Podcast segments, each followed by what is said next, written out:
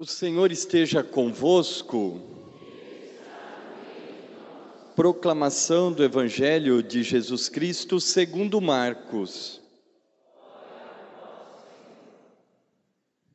Naquele tempo, um leproso chegou perto de Jesus e de joelhos pediu: Se queres, tenho o poder de curar-me. Jesus, cheio de compaixão, estendeu a mão, tocou nele e disse: Eu quero, fica curado. No mesmo instante, a lepra desapareceu e ele ficou curado. Então Jesus o mandou logo embora, falando com firmeza: Não contes nada disso a ninguém. Vai, mostra-te ao sacerdote e oferece pela tua purificação o que Moisés ordenou como prova para eles. Ele foi e começou a contar e a divulgar muito o fato. Por isso, Jesus não podia mais entrar publicamente numa cidade, ficava fora, em lugares desertos, e de toda parte vinham procurá-lo. Palavra da salvação. Se queres, tu tens o poder, Senhor, de curar as minhas feridas, sejam elas físicas ou espirituais. Se queres, Senhor, tu tens o poder de transformar a minha vida. Quando pedimos com fé, o Senhor olha para nós e com certeza diz: Eu quero. O grande problema, irmãos, é que muitas vezes esta ação de Deus não é imediata como este evangelho. Leva tempo e o tempo de Deus é diferente do nosso. Aliás, por falar em tempo, irmãos, como tudo passa numa velocidade gigante, muito rápido.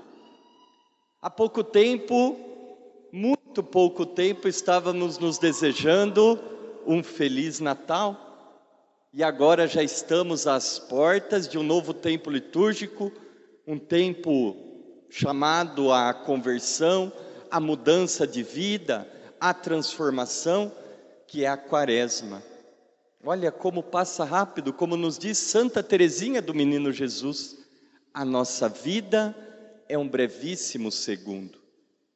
E esses dias que vão passando em nossa vida são dias de oportunidades do Senhor ir nos curando, nos libertando, nos restaurando. Se estamos às portas da quaresma, ainda há tempo, neste último domingo do, da primeira parte do tempo comum, vamos dar uma paradinha, depois retomamos, do Senhor vir e nos falar algo maravilhoso nos tocar. Este ano, então, como já sabemos, meditando o Evangelho de Marcos, que nos apresenta um Jesus missionário, itinerante, não estático, ele sempre está em movimento nesta caminhada, indo ao encontro daquele que mais precisa. E nesses encontros, então, nós estamos vendo que Jesus vai passando vai devolvendo a vida àquele que estava morto, vai curando coxo, aleijado, cego, surdo, vai expulsando demônios. E hoje este sinal de Jesus é emblemático, a cura deste homem que carregava a lepra. E veja, irmãos, essa é uma doença já lá dos primórdios, nós vemos lá em Moisés que dizimava as pessoas. Se hoje, né, conhecida como Hanseníase, tem lá todo o tratamento, naquele tempo não era assim. E uma pessoa então que contraísse aquela doença da lepra já estava condenada, ou seja, não tinha o que fazer, condenada à morte. E não apenas isso, talvez o mais trágico, porque já a doença, a descoberta de uma doença incurável já é terrível, Mas imagine vocês que aquela pessoa, além do seu problema físico, ficava impedido de conviver em sociedade.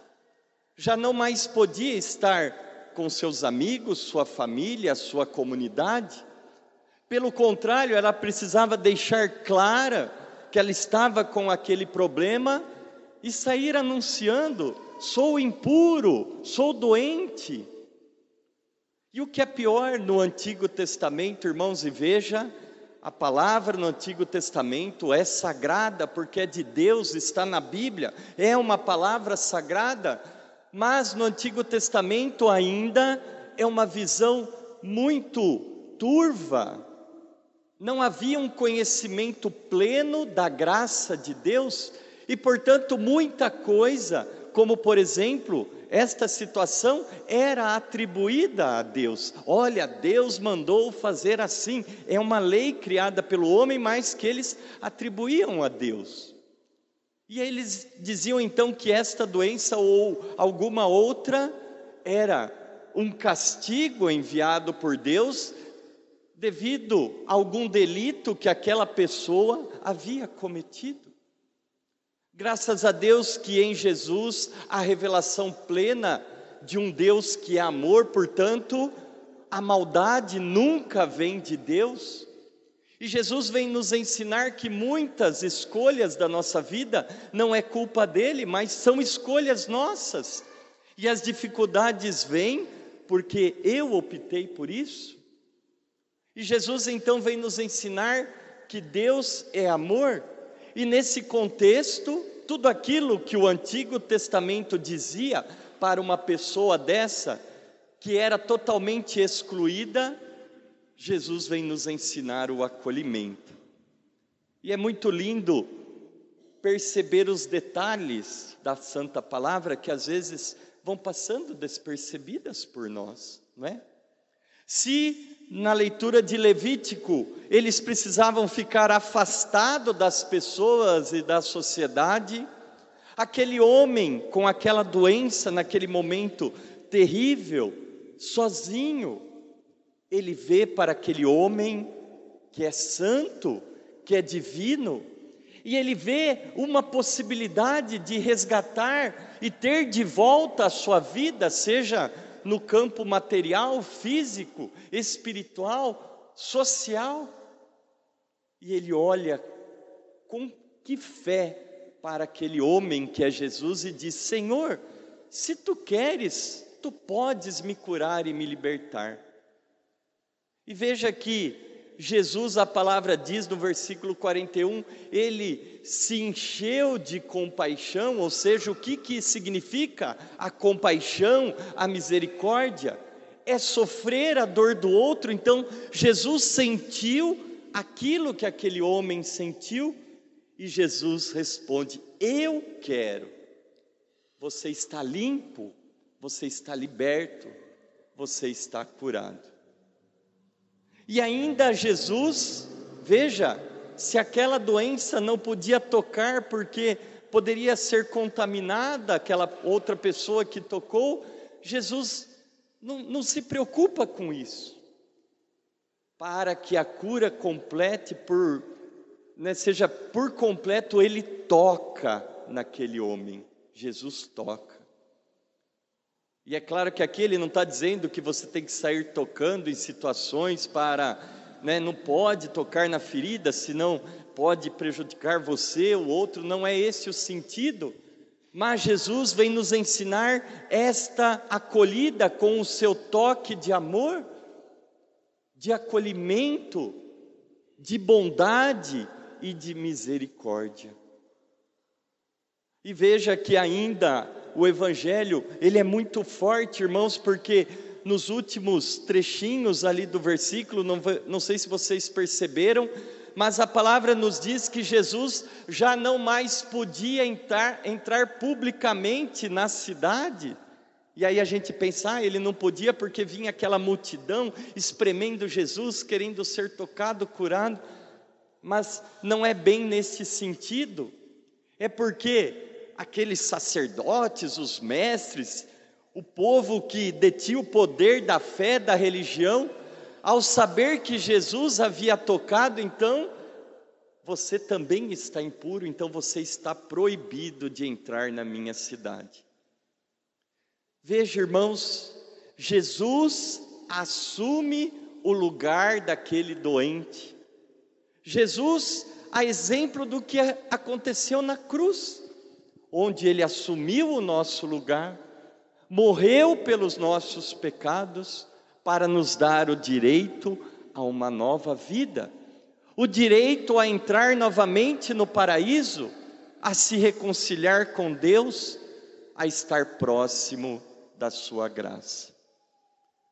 Portanto, irmãos, trazendo para a nossa realidade, para os nossos dias, fazendo uma leitura, uma interpretação bem espiritual, bem mística deste Evangelho, eu perguntaria para você, meu irmão, minha irmã, qual seria a doença hoje no lugar desta lepra do Evangelho ou do Antigo Testamento que está destruindo e dizimando o povo de Deus? Qual seria?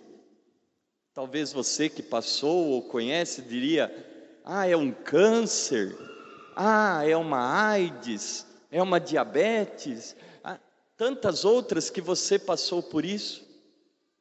Mas eu penso que não existe, irmãos, uma doença pior na sociedade hoje, que é o pecado. Porque o pecado, a exemplo da lepra que vai causando essas feridas, ele vai nos consumindo, vai impregnando em nossa vida e vai querendo nos destruir. E o pecado, além de muitas vezes o pecador receber olhos de crítica, de condenação, olha aquele bebum, olha aquela prostituta, olha aquele bandido, aquele estrupador. Olha, e a sociedade então, né, vai apontando os erros, e a gente gosta de apontar o erro, mas muitas vezes não percebe que também cometemos muitas e muitas falhas, porque mesmo estando aqui, veja que, que quem fez a proibição para aquelas pessoas doentes saiu de dentro da, da religiosidade, não foi fora. Então, mesmo nós aqui dentro, muitas vezes vamos condenando, excluindo as pessoas, sem mesmo estar percebendo o que estamos fazendo. E o pecado, além de tudo isso, ele mesmo faz com que nós nos excluamos, porque ele começa a entrar na nossa vida, na nossa mente, e a gente vai dizendo: puxa, eu sou pecador, eu não presto, eu não valho nada, eu não tenho mais jeito. E nós então vamos nos entregando nesta situação de pecado, sem forças para receber esta restauração, sem forças para dizer ao Senhor: me cura, me salva, me liberta. Mas o Evangelho de hoje vem nos mostrar a fé deste homem que tinha já decretada a sua condenação. Portanto, irmãos, eu não sei o que você precisa, mas nós precisamos ter esta atitude deste homem de fé: Senhor, se tu queres, tu podes me curar, independente do que eu estou passando, porque tu és Deus e é muito maior do que qualquer outra situação. Se tu queres, tu podes. Mas o problema, irmãos, é que muitas vezes nós não temos esta fé e o Senhor não consegue agir porque nós não acreditamos, nós não confiamos, nós achamos que queremos que pedimos e de imediato o Senhor já realiza, e não é assim, porque a nossa vida vai passando e tudo é um processo, tudo é no tempo de Deus. E veja, irmãos, talvez a cura, a cura, seja ela física ou espiritual, é tão dolorosa quanto a doença.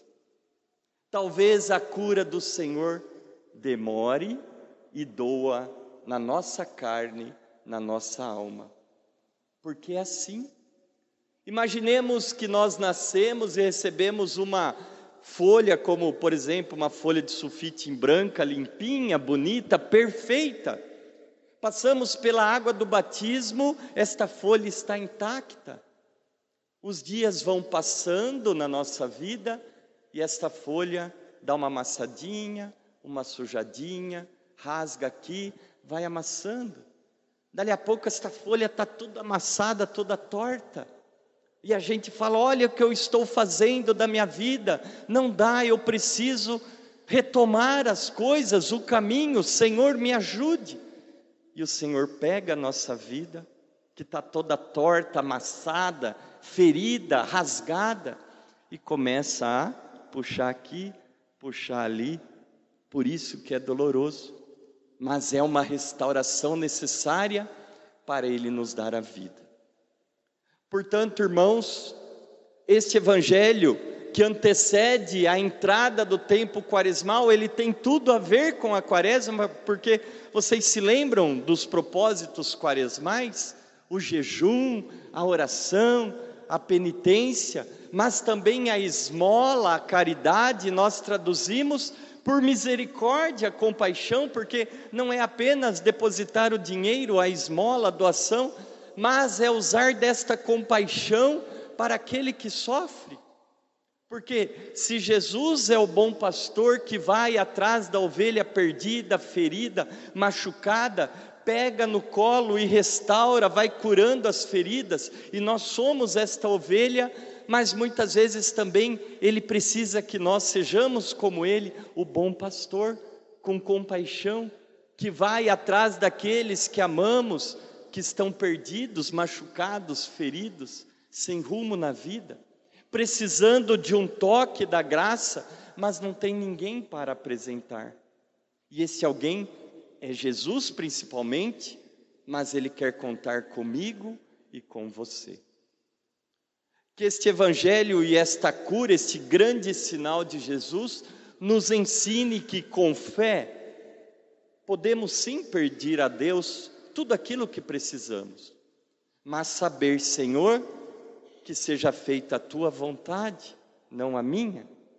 Que tudo seja realizado, Senhor, no, no teu tempo e não no meu. E a minha parte é acreditar, é confiar, é não desistir, apesar de todas as situações que vão se apresentando, ter a certeza de este Jesus caminheiro, missionário, está pegando na nossa mão e caminhando conosco. No instante de silêncio, vamos pedir esta grande graça ao Senhor.